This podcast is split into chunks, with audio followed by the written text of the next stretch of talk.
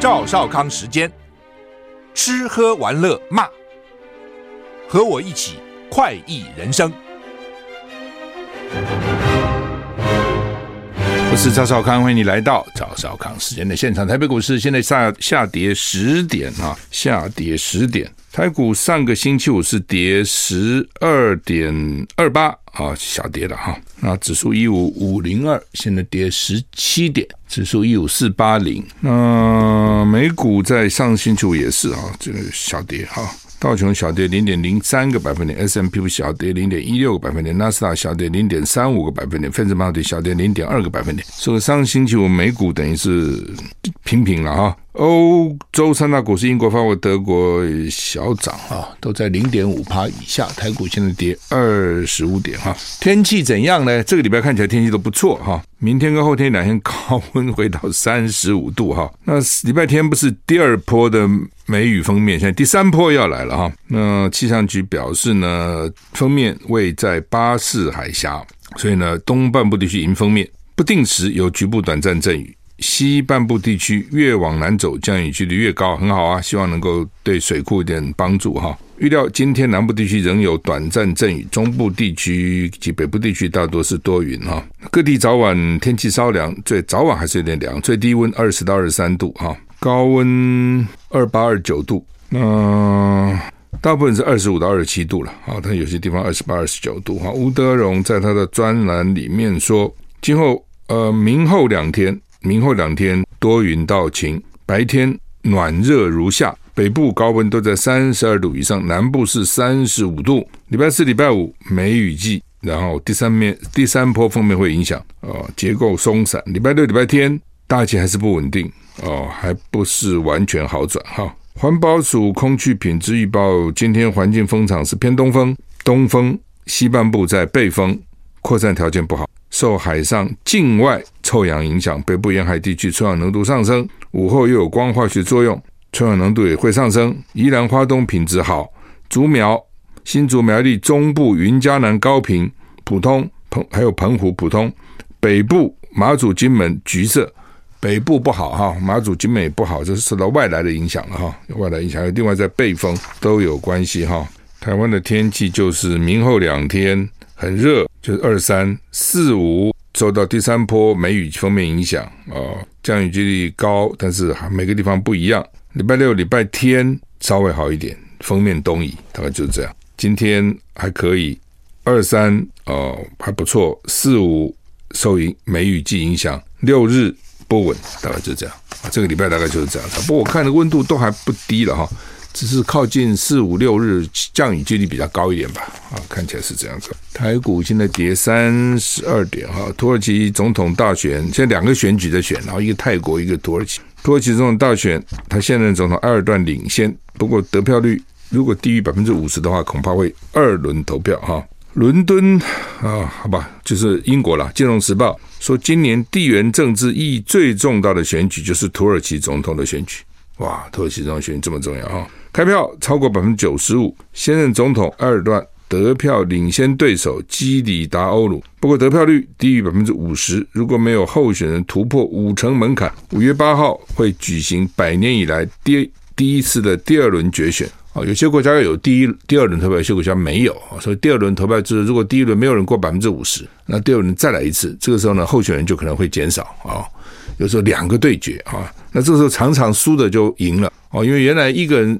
独大嘛，其他人分散嘛，好几个候选人。等到第二轮的时候，其他没机会的候选人，或是没有没有资格参加候选人的票，就会集中到这个第二名身上，所以就难说了哈。BBC 说呢，得开票已经超过百分之九十五。哎呦，埃尔段的得票权是四九点五二，你还差那么一点。但他的对手呢，也没有很差，四四点七六哦，输四个多百分点。如果两人都不能超过百分之五十，要进行第二轮投票。那现在还在等官方确认，一旦官方确认得票数，就得进行第二轮投票。二十八号，路透社说，虽然两个阵营都声称领先，但两个阵营都说没有办法跨越百分之五十。第一轮看起来分不出胜负。哈，代表六个在野党阵营的民族联盟，叫做共和人民党党魁基里达欧鲁发表谈话，呼吁。自工官员继续监督支票、监督计票。他说：“不要阻挠国家的意志，不要害怕人民的意志。” BBC 报道，埃尔顿在执政二十年以后，现在面临最严峻的挑战，主要就是说，哦，之前呢、啊，他们比较实施这个政教分离了。伊斯兰教虽然是回教国家，但是呢，不要影响到政治，不要影响到人民的生活，是算是比较松的，因为它在亚洲跟欧洲交界嘛，土耳其啊，这边就是亚洲，那边就是欧洲，一个桥过了就变成欧洲啊。当然，它亚洲部分比较大了，欧洲这边比较小啊。那观光资源非常丰富啊，土耳其蛮好玩的哈，博物馆的馆藏也非常的丰富啊。曾经是大这种很大的帝国哈，所以现在这个政教慢慢慢慢搞去合一了以后，人民到底怎么想啊？可能这次选举就看得出来哈。好，那么泰国大选好像每次都这样哦，军人其实得票都不高。但是，但是第一个他可能不把政权交出来。第二个，他们的这个修宪呢，很很有意思。国会呢，军人就保障名额，保障军人的名额哦，名额非常多哦。所以呢，你就算大选选赢了，不见得就能够赢哈，不见得就能够真的获得政权哈，当总理哈。泰国选民拒绝了军方支持的政府。国会大选初步结果显示，两个主要在野党前进党跟维泰党领先。执政近十年的政府遭遇重大挫败。BBC 报道，泰国这次国会大选被形容为泰国的转折点。近年来，泰国历经军事政变，总理帕拉育在二零一四年五月时担任陆军司令，当时他发动政变，当年八月根据临时宪法就任总理，如今寻求连任，但面临前进党跟维泰党两个大反对阵营的强烈挑战。他们军事常政变的，动不动就给你政变，动不动给你政变。不过还好，他他基本上不太流血。哦，并没有那种哇，这个尸横遍野啊，血流成河没有，他们还是比较温和。但是军人常常起来干政啊，而且军人之前还跟皇室结合在一起哦，因为这些在野党一定要改革嘛，要改革啊，是改变的时候啦，It's time to change 啊。但是你改革，皇室就不安呐，有钱人就不安呐，有势的人就不安呐，军方就不安呐，所以他们会结合起来，还是他们还经常跟那个法院。最高法院结合起来，释宪一释就没释垮了啊！改革派前进党领袖说呢，考虑跟另外在野党维泰维泰党共组联合政府，然后呢，他们说有可能达成协议，就组联合政府。九十七趴选票已经计票完成，改革派前进党得票最多，其次是维泰党，遥遥领先总统帕拉育的团结建国党。本来以为说维泰党还不错，跟这个前进党差不多。维泰党就是最早那个总理很有钱那个有钱人，记得吗？哦，他女儿出来了哦。这个他们这个反对党说，他们在组建政府时会继续反对军方支持的政党。维泰党领导人祝贺前进党取得成功，表示我们可以共同努力。他一定要努力，否则他执不了政啊！他一定要联合。报道指出呢，年轻年轻激进分子撼动了这次泰国大选，泰国公众舆论也有重大转变，因为所有年龄层的选民似乎都愿意冒险投给年轻政治。就是他们觉得这个军方搞太久了啦，哦，所以人民不耐烦了哈。那选前就说哦，年轻人的票可能左右这次的选举，好，现在看起来果然是这样子。四架俄罗斯军机被击落哈。乌克兰总统泽伦斯基在德国说，乌克兰没有计划打击俄罗斯境内目标，但他也而他也到了法国要商讨重要的双边关系。同时传出俄罗斯空军四架飞机俄罗斯境内被击落，消息还没有获得证实，在不在乌克兰呢？在俄罗斯境内。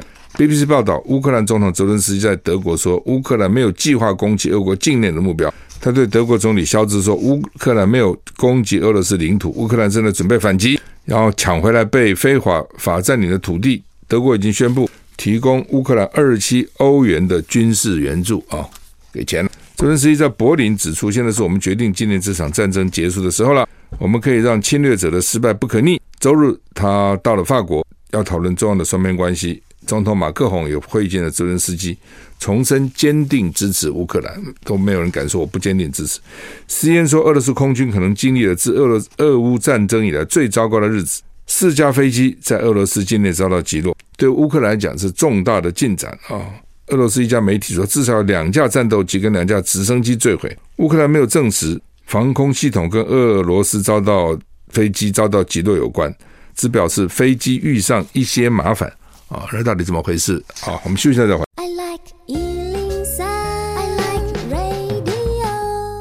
我是赵小康，欢迎欢迎你回到赵少康时间的现场。台北股市现在跌十三点。好，那么乌克兰看来最近好像反击别有力量哈，我想也是俄罗斯哦，他看他一个人在打乌克兰呢，源源不断。今天美国给他五亿美金，好，明天德国给他二十七亿欧元，后天法国给他这个给他那个，所以呢，他的资源哈还是比较多了。虽然战场上那个地方，但是呢，钱源源不断的进来。俄罗斯就靠他一个人干，中共呢好像也不太敢真的去帮他。英国前首相特拉斯不是特斯拉，这两个常常混在一起。特斯拉是电动车，特拉斯明天到台湾。英国前首相特拉斯明天十六号要到台湾访问，发表演说。据英国媒体报道，他演说时将力主西方必须加强与台湾的国防合作，并且使用硬实力支持台湾免受经中国的侵略，不是软实力，是硬实力，就实际上的。军军火啦，等等这些啦，硬实力。根据英国《每日电信报》（Daily Telegraph） 报道，在担任首相跟外长时，对中国持强硬立场的特拉斯演说时将指出，如果西方真的希望避免南海爆发战争，在军事合作方面就必须要来真的。对于台湾提供哪些武器，也必须采取协调一致的态度。特斯拉十七号发表演说，明天十六号来嘛？十七号演说预料要告诉听众。台湾是处在全球捍卫自由之战的前线，是世界上最重要的地方。他之所以要访问台湾，是要增加全世界对你们台湾所处地位的认识。预料他也将呼吁英国政府支持台湾加入跨太平洋伙伴全面进步协定 （CPTPP）。特斯拉。预定十六号到二十号访问台湾，将会见政府院高层，并应远景基金会邀请发表演说。前英国首相柴契尔夫人曾于一九九二年、一九九六年两次访问台湾。这是特斯拉来台是暌违二十七年再有英国前首相访台。不过，他这个首前首相只做了四十五天哦，这个他是最英国最短命的首相之一了。我没我。我们去查有没有比他更短命啊？不过很短啊，那个上来没多久就下了。那这个远景基金会好像就是类似这种国国安局的外围组织了啊。那媒体把他跟柴契尔分柴契尔夫人并谈，其实不对的。的确都是前首相，但是差太远了，在历史上的地位啊，在英国的声望差太远哦。就说特拉斯连柴契尔夫人的背影都望不到的啊，后车灯都望不到，那差太远了。我一直看到一个新闻说，台湾游客去日本买一亿元不补税，就离离境了。日本海关说要追讨，但是好像说也不见得追讨得到，到底怎么回事？有一对台湾年轻男女在日本购买总值近五亿日元，就是一亿一千五百一十万台币的商品，没有出具相关证明，在搭机出境前被要求补税近五千万日元，这么多啊，一亿就要补五千万了。然而两人竟直接离境，日本海关对此。无可奈何。据报道，这两人旅旅游日本时候买了高达四亿七七千万日元、一亿八百一十九万日台币的商品，离境时被告知必须补税一成的四千七百万日元，约一零八二万台币，就一层了，就十趴了。他买五亿嘛，就要补五千万了，什么意思？这样，在日本境内消费必须要支付十趴的消费税，就是我们的加值型言说，我们是五趴，他们是十趴，很重哈。其他国家跟地区的观光客，如果吸商品出境，可以免税，前提是海外游客在日本买的免税品禁止转卖给别人，而且离境时候如果没有携带已经购买的免税品，查获后就会被海关要求补交消费税。哦，就是说你在日本买不能在日本卖了，所以有些国家规定，在日本免税商店买以后，一定要在机场才能够出境，他给你送到机场，你出境才能提走，因为在日本买不要税嘛，你买。日本买要税，你买不要税，那你就可能转卖了，意思是这样。哦，送人也不可。日本外外务省、日本财务省，就我们的财政部表示，海关去年要求三百六十六个访日的海外游客补交二十二亿日元的消费税，实际缴纳了只有两百一十三人，就他跟三百六十六人要，只有两百一十三交，还不错，三分之二。追讨到七七千万日元，怎么差那么多？他对三百六十六个外国访客要求补税。缴了只有两百一十三，你两百一十三除以三百六十六，大概三分之二，不到三分之二了啊。那追讨到七千万，所以一共欠二十二亿，追讨到七千万连一亿都不到，另有二十亿日元追讨无门。换句话说，追讨到的是小钱，这两百多个人呢，叫他交七千万日元，所以每个人交不了多少，算了交了。那个真的大户他不交，他就是不交，看你要怎样。针对没有缴消费税的海外游客，海关很难限制人身自由，阻止出境。这些人如果出境以后呢，日本政府要缴要要求缴回税款更加困难哦。所以日本人说，现在也在讲要检讨啊，检讨啊等等哈。出境时呢，退税啊，不是在国内退税，好，所以你们都能出境，带着出境到出境退税。可是欧洲有些地方哦，真麻烦，你要出境退税，他想尽办法刁难你。我上次在德国有一次，我就生气的骂人，人也不见了哦，然后各种刁难，休息再回来。我是赵少康，欢迎回到赵少康时间的现场。台北股市现在涨了啊，原来跌，现在涨零点三四个百分点。好，那么这个台湾旅客啦，对年轻男女买真不少东西，买了一亿多台币，他们买什么东西啊？啊，然后呢，这个奇怪嘞，他就日本境内买，买了以后到底要带出境啊？显然是没有，那怎么回事？他东西跑哪里去了？啊，那只是日本海关也不行，因为你你你并没有违法，你是没缴税而已，没缴税。没有严重到不准你离境，你不能因此限限定呃限限制人身自由，所以他就走了。走了以后，他在日本都不交，回来台湾他会交吗？不会的。哦，只是这种事情一定在日本呢、啊，一定引起舆论的报道，然后引起日本人的不爽了。啊、哦，台湾人还是中国大陆人，很多人让日本人已经很不爽。比如说，你现在如果想到日本订比较好的餐厅，你可能订不到。哦，人一听哪里来的啊、哦，不不不给你订。为什么呢？因为太常订了以后呢，不去，不去也不讲。哦，通常我们订餐厅，如果你不要去，你就要讲一声嘛，说我因为什么原因不能去了，人家可以把位置让给别人嘛。当然，这中有很多种啊，有一种人呢是有些很很多餐厅很难订，对不对？每个餐厅规矩还不一样哦。有的是比如说什么下个月一号开放什么后三十天或后六十天的位置，那有的人就去订，都给他订满了，订他不一定去哦，他就订，他把他订下来哦。有些人比较没什么事干了。人家一开放就开始去订，订了以后呢，他就问朋友要不要哦，要就让给朋友，要不然他自己去，要不然就不去，反正都有状况的，这是一种。在台湾，我讲在台湾，那不去你就打个电话取消嘛，哦，有时候总会有事，我定了以后临时发生什么事情啊，或等等的，有人身体不好什么不能去，就跟餐厅讲一声嘛，他也不讲。那对这些餐厅来讲，尤其现在有些餐厅的位置并不多，那你不来也不讲。他的位置就空了，所以现在变成台湾有些餐厅要叫你先付钱，我是很烦这种做法。我还没去，叫我先付钱啊、要信用卡，什么先先缴，吃个饭还得先缴钱，好吧？现在台湾不少，特别是日本料理店搞这个，为什么？因为台湾现在不少得奖的日本料理店呢，它位置很少，还有什么十几个位置，它东西都很贵，真的贵。那十几个位置，它为什么贵呢？我就想，我就要看，他就那么几个客人嘛，哇，里面一堆师傅，对不对？伺候这么十几个客人。你把他房租啊，他人工啊，什么什么搞起来，你你发觉他总总收入也不多，扣掉开销，他也没赚多少钱，那就是他就不要人多嘛。哦，这每个餐厅可能主张不同，特别最近得那个米其林的很多日本料理店都是这样子，人就很少哦，你位置也订不上，都满满的。那这样这种的餐厅，你订了位，你不去他就惨了。对，假如你两个人订位，你不去，就可能是他的。十分之一的收入就没有了，当当就内餐了啊！如果那个餐厅一天只做一餐的话，就更惨。所以搞到最后就彼此不信任，所以变成他就要客人先付钱啊。台湾有些地方这样，现在慢慢越来越多这种地方。好，讲日本，很多人去了呢，订位不去，那日本人搞久了就生气了。所以现在呢，到日本很多好的餐厅，一听到你台湾人，他是大陆人，不给你订，那怎么办呢？有几种方式，一种是旅馆帮你订。旅馆帮你订，不，你住当然要还不错的旅馆了啊。旅馆也许帮你订。那如果说 你去旅馆帮你，你不去了哈，你不去了，旅馆的这个负责这部分的人，到时候要到餐厅跟他鞠躬道歉的。有些地方是这样要求的，你旅馆要来道歉，你怎么给你客人订成这样子？那这是一种，还有一种就是要日本人介绍才可以，就说你在日本有好朋友，这个好朋友在日本还有一定的声望，不是什么乱七八糟的，他去订，帮你订。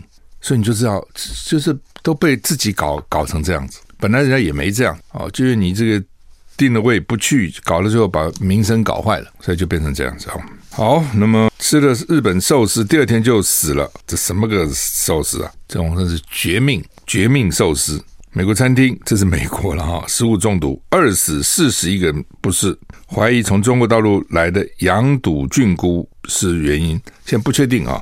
美国蒙特纳很奇怪，蒙特纳还有日本寿司店哈。蒙特纳是那种你知道是很北了，然后是专门畜牧为主的，养牛啊、养羊啊等等哈，牛比较多吧。蒙特纳发生客人集体中毒，两人死亡，四十一人身体不适，因为他们不适的都吃了他们这个店里面的特制寿司卷。所以主管当局初步怀疑食材是里面的羊肚菌菇从大陆去的，但是也不敢讲哈，因为你那种寿司卷，你是生鱼片到底新不新鲜？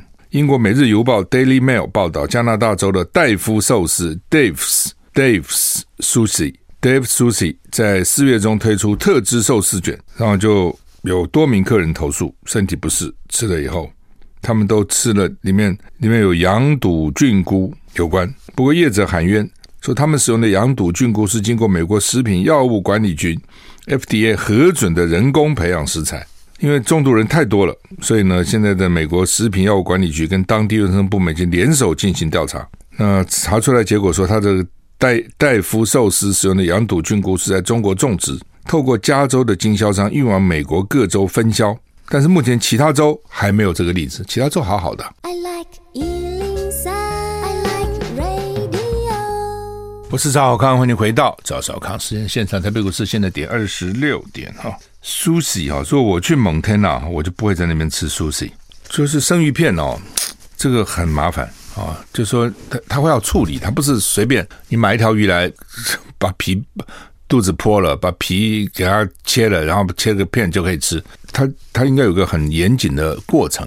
我在了解，台大医院的医生是不吃生鱼片的哦，他们觉得他们不吃啊哦，我也不懂为什么不吃，好像就不吃。我是吃的，但是呢，我绝对不会在不是日本料理店吃哦。我觉得日本料理店他们有一定的程序啦。那如果你在什么西餐店，有时候自助餐有没有？他给你摆一瓶生鱼片，我一口我是一口都不动的，我觉得那是有问题的。你怎么你那个鱼肉是经过怎么样的处理嘛？你不要说其他的餐了，什么中餐啊，什么其他怪餐，西餐厅啊，给你吃生鱼片，打死我一口都不会吃的。当然吃了也不见得就有问题了，但是我不吃啊、呃，我只在日本料理店吃生鱼片。就像你你出国，如果你去去吃中餐，发觉是一个西方人在给你炒中餐，美国也经常看到墨西哥人在炒中餐，你你认为那中餐会多好吃？哦，我讲这还是味道。那至于。卫生是另外一回事情，所以蒙天呐，到那个地方，我到那地方我就只是烤牛牛排啊，或者是什么苏西呢啊。不过真的像这种啊，吃的东西食物中毒真讨厌啊，因为你很难了，你就你要你要怎么证明是他？像他这种是一一堆人呢啊，经常我们这一桌人在外面吃饭，一从就一两个有问题，其他人还不见得都有问题，也有那种全部都有问题的，也有那种哎，就是局部人有问题哦，这到底是哪一块东西说什么地方被污染到了？所以特别是西方啊，对那个厨师的要求特别严格，一定要用用肥皂啊，用这种消毒液啊去洗手啊等等，一定要上洗，一定要好好清清理啊。尤其那个那个生生鱼片的师傅，用直直接手。其实我常常觉得哦，中餐还比较好。中餐再怎么，你这个店再破烂，它至少是快大火快炒嘛，那东西是快炒出来，对不对？那你是不是生鱼片就还都用手在那边切啊？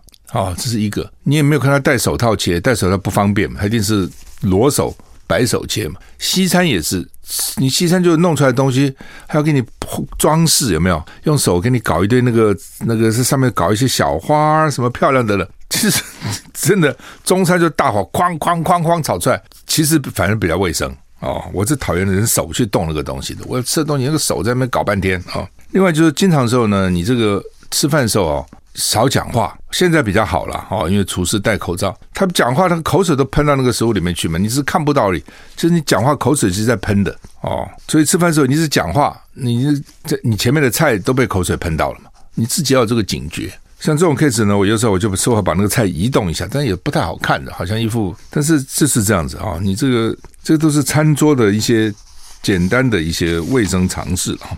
安全气囊，美国要求车厂大规模回收六千七百万个，很多诶。为什么？因为美国有个安全气囊制造商叫 ARC Automotive，产品有爆炸风险，在美国已经造成二死六伤。影响哪些汽车公司呢？GM、通用、General Motor、福斯、Volkswagen 跟现代 Hyundai。你看这个绝了，美国的通用，欧这个欧洲的福斯，德国的。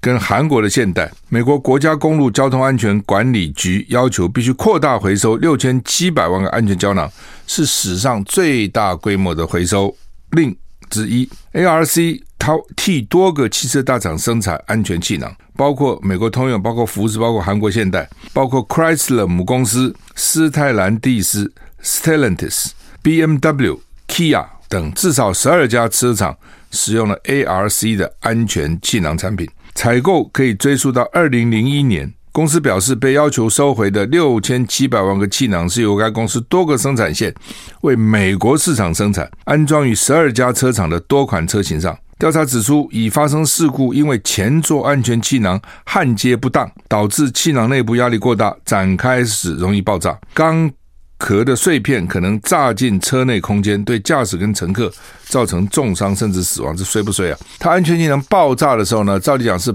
防你的胸哦，不要头部不要撞受伤，因为你开车的时候会有惯性，你往前冲，然后遇到车祸人就冲往前面哦。最早的时候人没有没有安全带时候的人就冲破前面那个挡风玻璃，那时候也没有安全玻璃，人就死断躺在那个那个前面那个车厢盖上面。你就冲出去嘛，因为车子停了，你人还是继续冲。后来有了安全带以后，比较不会这样了啊。但是看你速度多快了啊。那另外就安全气囊出来啊，安全气囊呢就给你有一层保护嘛。但是如果他这个讲安全气囊呢压力过大爆炸，里面呢气囊里面还有一些金属，什么金属片了的，跑在汽车里面的，炸在汽车里面，那你乘客跟驾驶就很惨啊。那现在的问题都是轮胎一做。就给所有的汽车都用我这个轮胎，这安全气囊一做，这个所有的汽车都用我这个安全气囊，一共全世界没几家。为什么？因为我专门做这个嘛。你一个汽车公司不可能他全部都做，他仪表归这个，收音机归那个，轮胎归这个，安全气囊归那个，座椅归这个，都是分工的了。一家出问题就很惨。休息一下再回来。我喜欢我是赵少康，欢迎回到赵少康时间现场。台北股市现在下跌九点哈。中国时报头版头登的是呢，民进党委员要推这个再生医疗法，学界反弹，最快明天就三读哈，那么快，近千名学者专家联署质疑八大争议没有得到充分讨论啊。民间团体也希望呢立法回归专业哈。这个民进党啊，显然绿营了哈。那他们对这个生技产业很有兴趣，包括蔡英文那个时候。哦，记得吗？哦，那现在呢？搞完生技，现在要搞再生医疗法，这什么东西呢？什么细胞疗法啦，等等之类东西。那上次我也讲过，细胞疗法的费用非常贵，非常贵，而且这没有什么一定怎样，就贵了一次，有时候就是很多万啊，甚至十几二十万哈，效果好不好不明。那另外呢，就是你要临床实验嘛，啊，又跟高端一样，没有绕过，没有做完整的临床实验。